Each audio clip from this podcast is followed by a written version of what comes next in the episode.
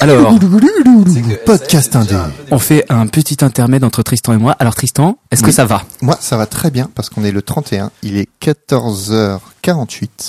Euh, on boit de la ginger beer et, euh, et on enregistre un podcast. Alors, est-ce que tu peux me parler de tes petits souvenirs de ginger beer, s'il te plaît Alors, la première fois que j'ai bu du ginger beer, euh, c'était pendant euh, un comment ça s'appelle Un Euh, festival. Non, c'était pas un festival, c'est un endroit qui s'appelle la Corne de Pâture.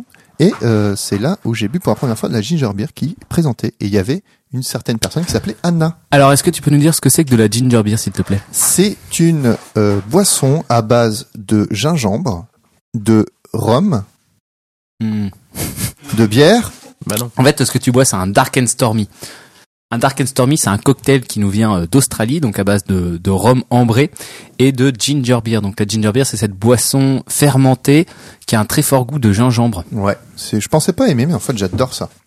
C'est très sucré. Mm, Ça arrive en France, euh, ça arrive en France de plus en plus et du coup en France elle est souvent très forte et moins sucrée que celle qu'on trouve en Australie et qui est délicieuse.